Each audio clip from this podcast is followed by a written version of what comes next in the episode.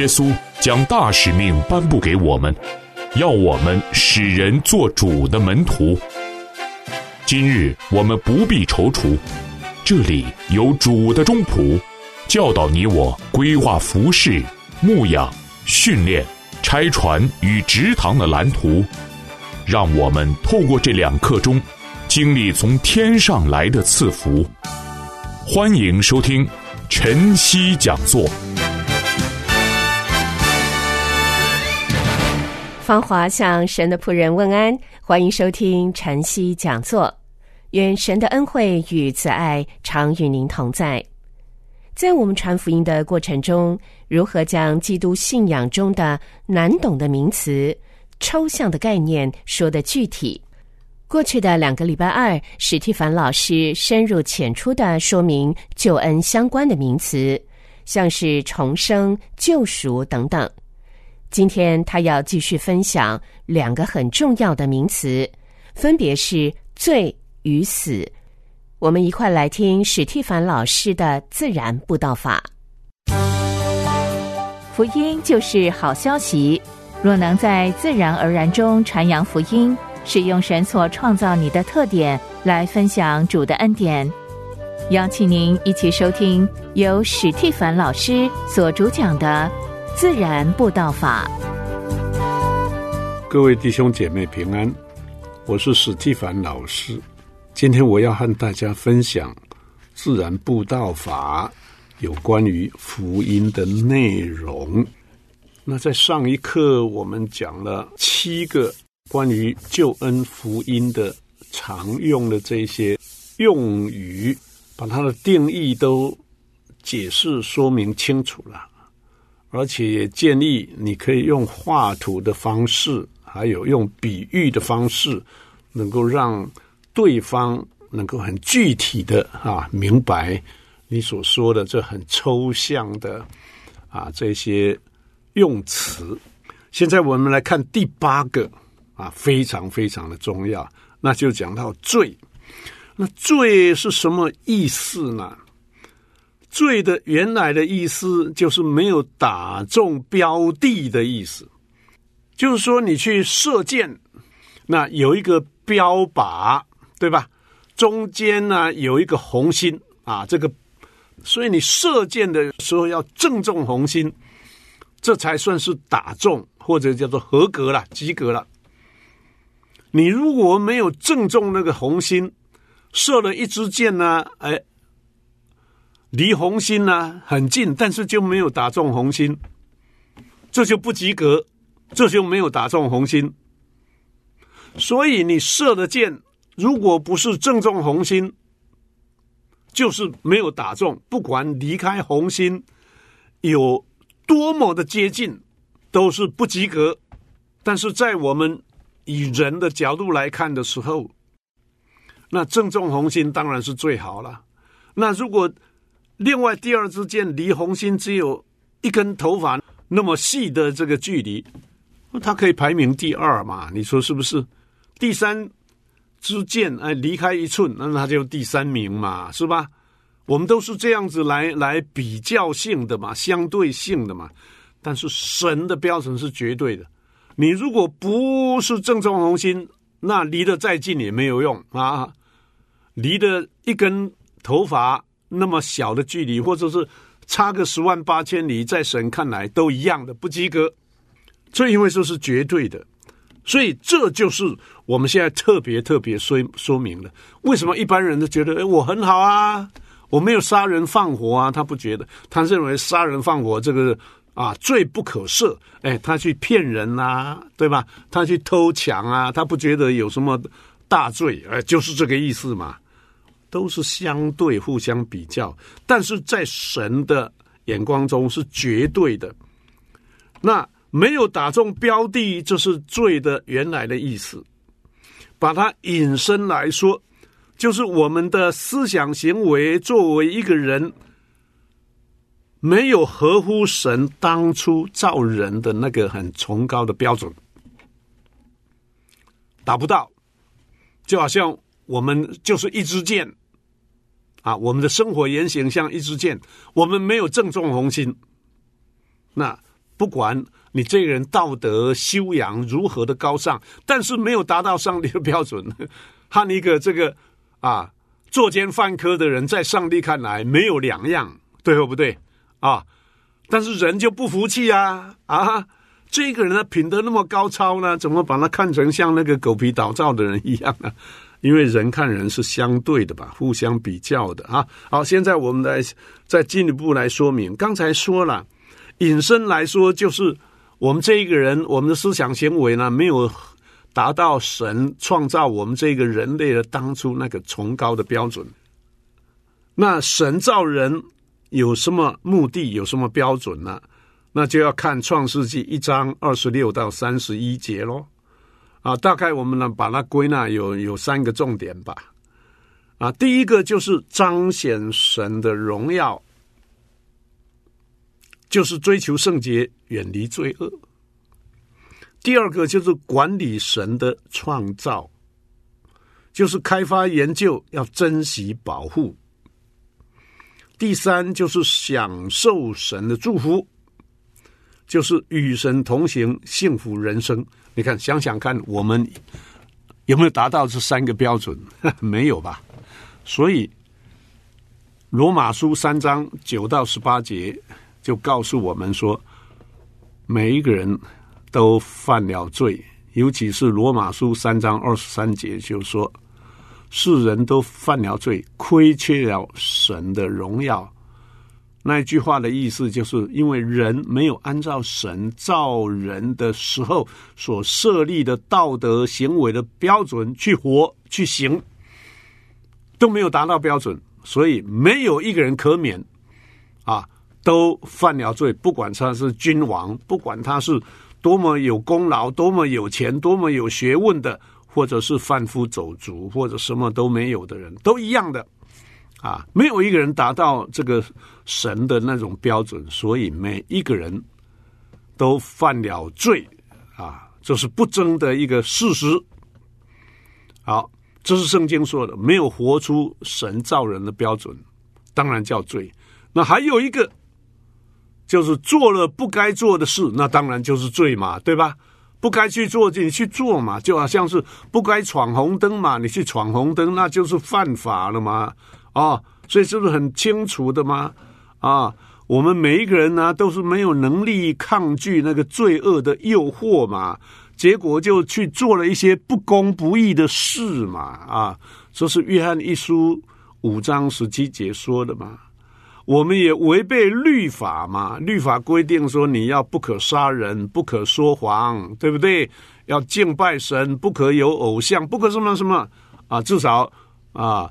我们人的基本的标准跟神的关系里面，就是十戒嘛，啊啊，没有孝敬父母了，啊，偷窃了，做假见证了，等等等等，所以这些违背律法啊，这是约翰一书三章四节说的，这当然是罪啦，啊，所以就好像说偷窃啦、抢劫、说谎、欺骗、杀人、奸淫等等的恶行，可是呢，你认为骄傲是不是罪？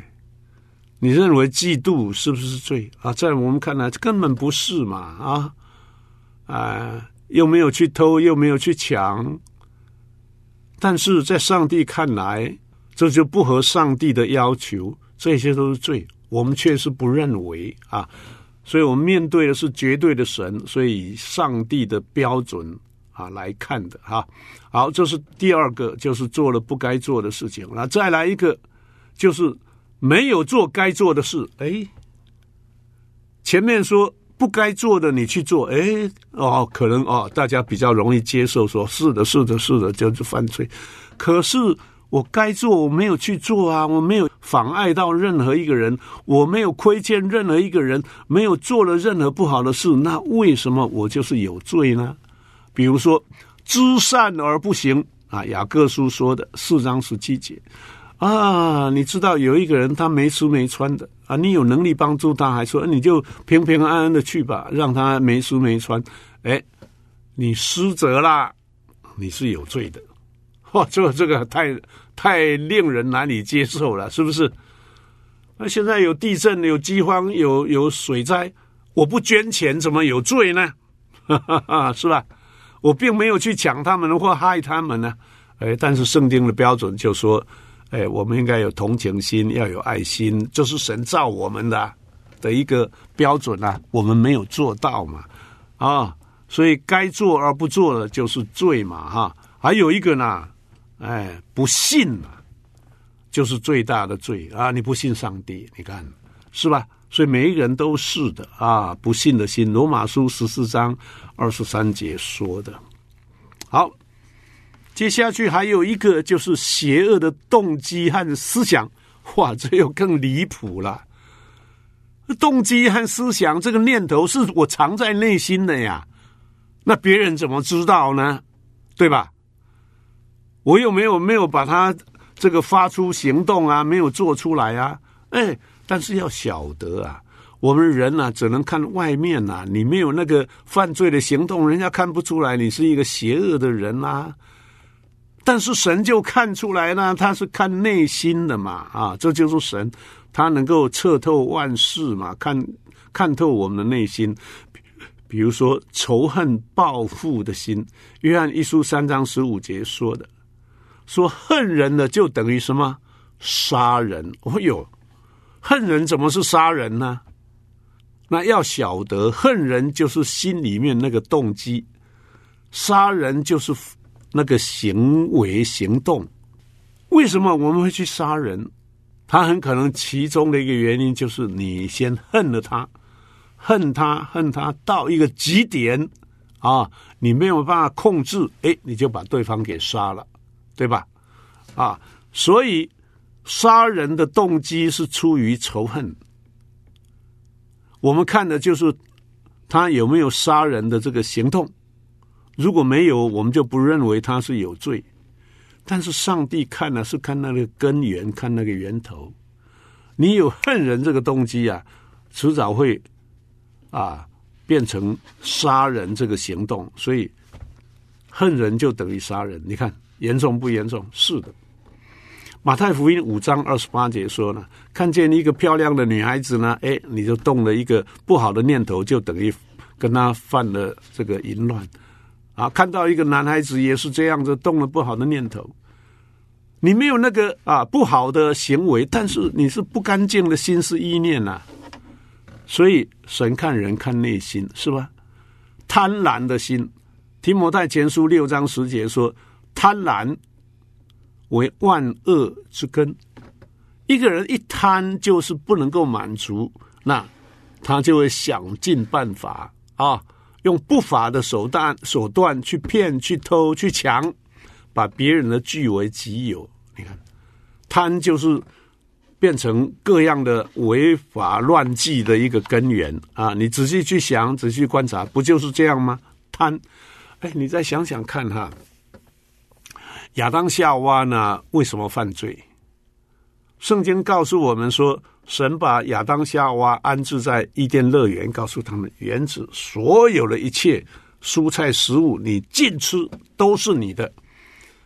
伊甸园那么丰富啊，各样的蔬菜水果啊，多的不得了。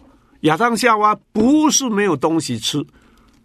上帝说：“只有那一棵分别善恶树，你根本不要去动它，不能吃，不让你吃，吃了就必定要死。”结果他们不听，他们不是饿肚子饿坏了没东西吃，所以只好去吃那个分别善恶树的果子，所以他们就犯罪了，因为贪婪的缘故啊，贪吃啊，就这么一线之隔啊，他们就犯了这个滔天大罪。刚才提过了，骄傲啦、嫉妒啦，大家都不认为是罪，但是在神看来，就是邪恶的念头啊，还没有行动以前就已经是犯罪了啊！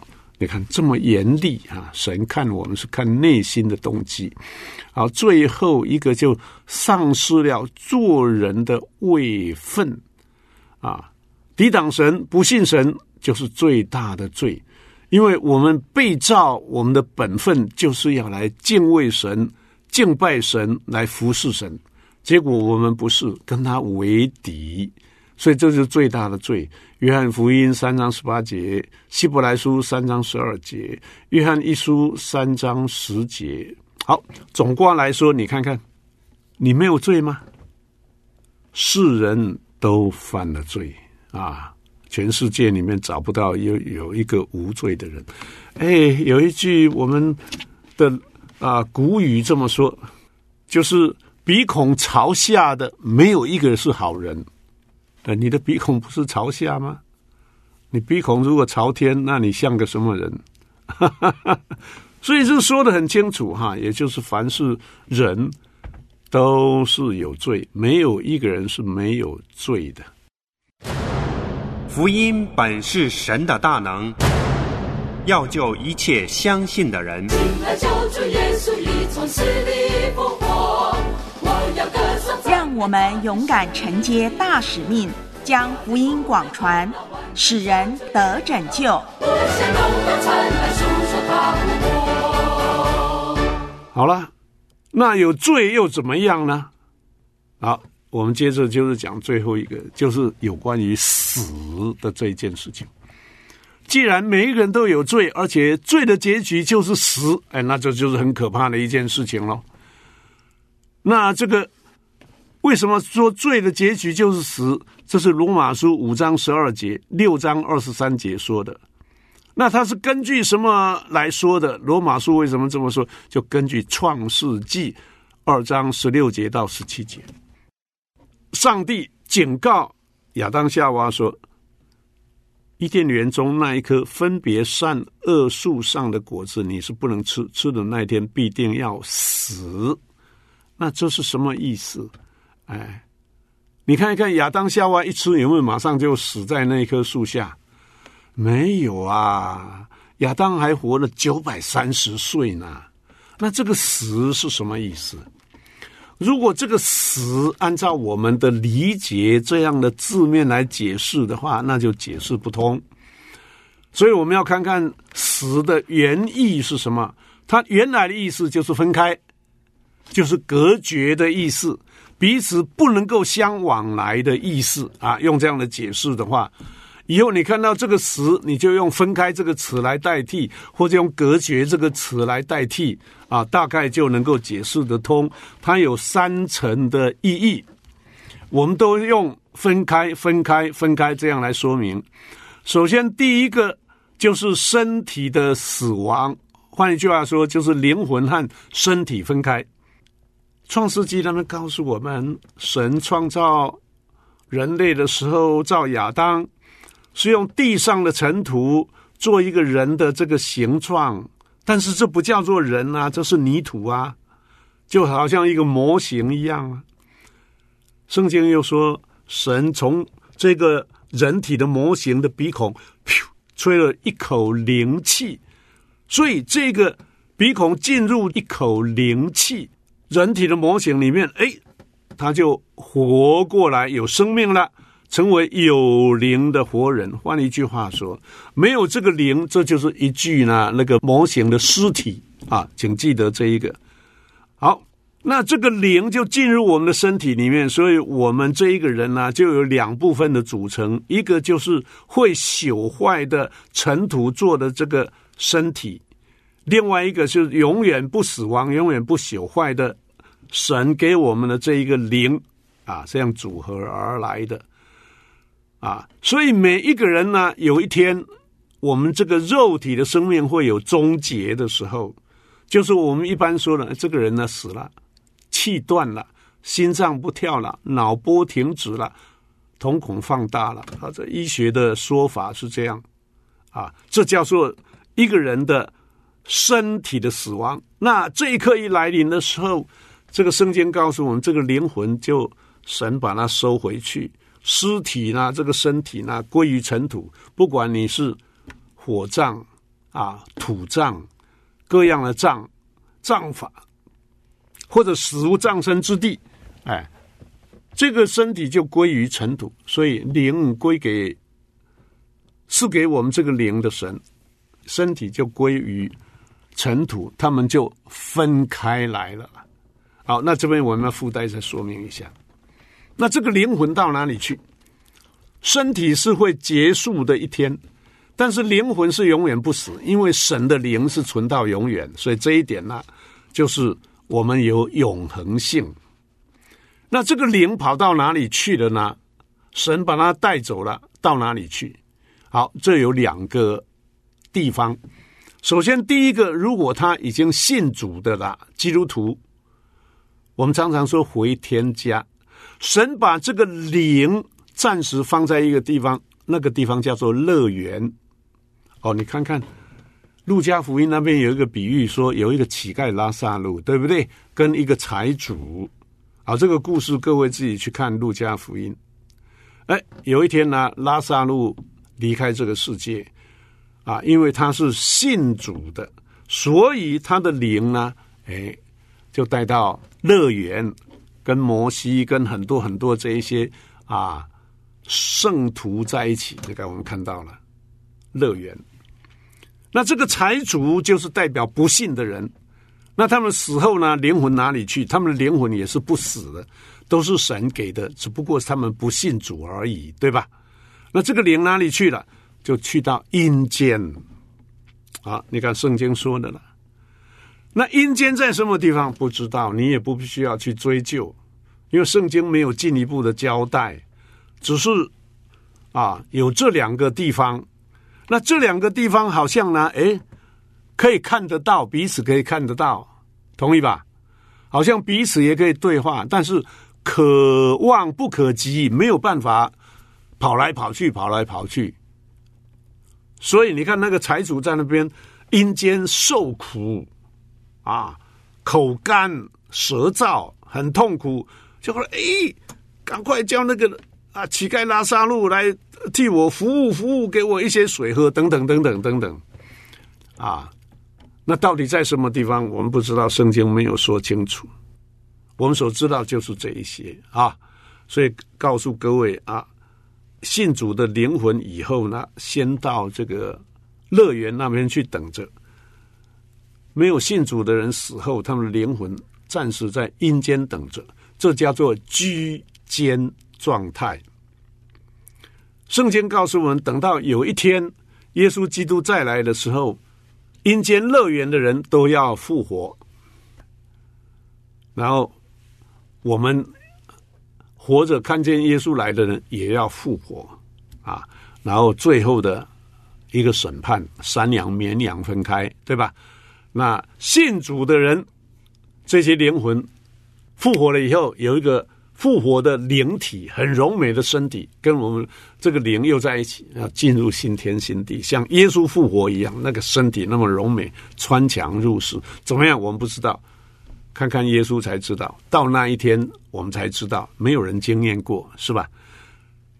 不信的人也是一样，要复活，最后他们要进入那个地狱硫磺火湖，永远活在那个地方受苦。好，这是大致的神学的说法啊。那各位要多去看这些参考书啊。能够更清楚明白。好，这是第一个，我们称为身体的死亡，就是他的身体啊和灵魂分开。第二个呢，就是灵魂的死亡，就是灵魂和这个啊神给这个灵魂的这个神分开。这就是一个人一生下来呢，他就是带着罪性了，就不认识神，对吧？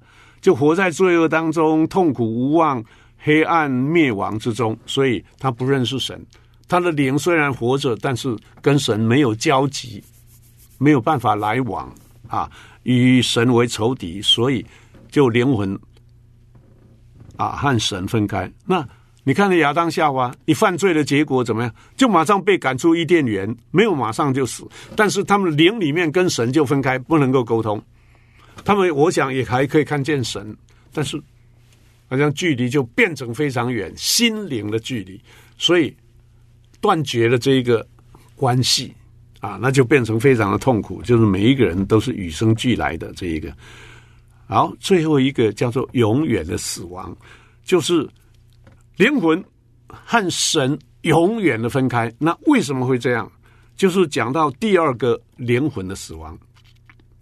我们一生下来，我们就不认识神，在灵魂来说就是和神隔绝。但是我们在有生之年。当第一个身体的死亡还没有临到我们，就是我们还没有死去以前，我们赶快信主重生，罪被赦免，我们和神恢复和好的关系，那么我们叫做灵魂得救。第三个，永远的死亡就不会临到我们啊！讲清楚了吗？那如果有人刚硬着心，他不信主，所以他也死亡了，以后将来的审判更严厉，永远的死亡就是丢在硫磺火湖，就没有机会永远跟神隔绝了。这个叫做第二次的死，或者是永远的死啊！好，这个呢是在启示录二十章六节。十四到十五节，还有二十一章八节特别说到的第二次的死，所以有人说，一个基督徒呢，他只有死一次，就是有一天我们断气离开这个世界。可是生两次，第一次妈妈生我们，第二次呢圣灵生我们重生。不信的人是死两次生一次，妈妈生他一次就这么一样，死两次就是他。啊，有一天死了，离开这个世界。更严重的就是什么？永远的死亡，这第二次的死就临到。所以这样说了起来，是不是很有道理呢？我觉得是很有道理。各位，我们这一课呢是非常的重要哈，是有关于这个福音真理常用的这些啊词语啊，你一定要把它弄清楚啊。除了这个以外，当然还有更多的，你去啊。研读更多的，那当然对你以后个人布道呢非常有帮助啊！好，上帝祝福各位。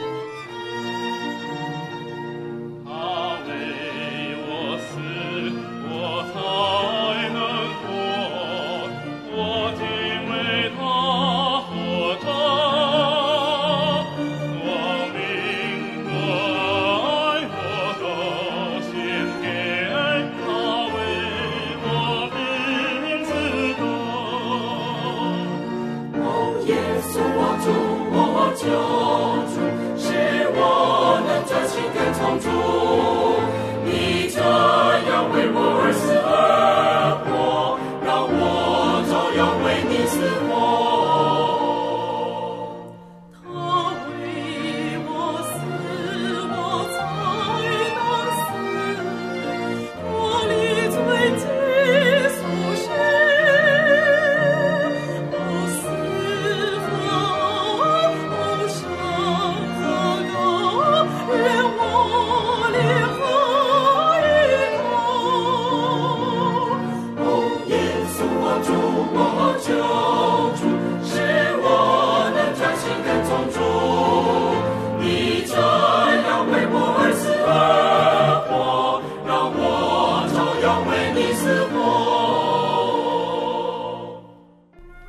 这首诗歌的歌名叫做《他为我死，我才能活》。感谢神，让我们认识福音的大能，经历救恩的喜乐。感谢您收听晨曦讲座，我是芳华，愿神赐福保护您，我们下回再会。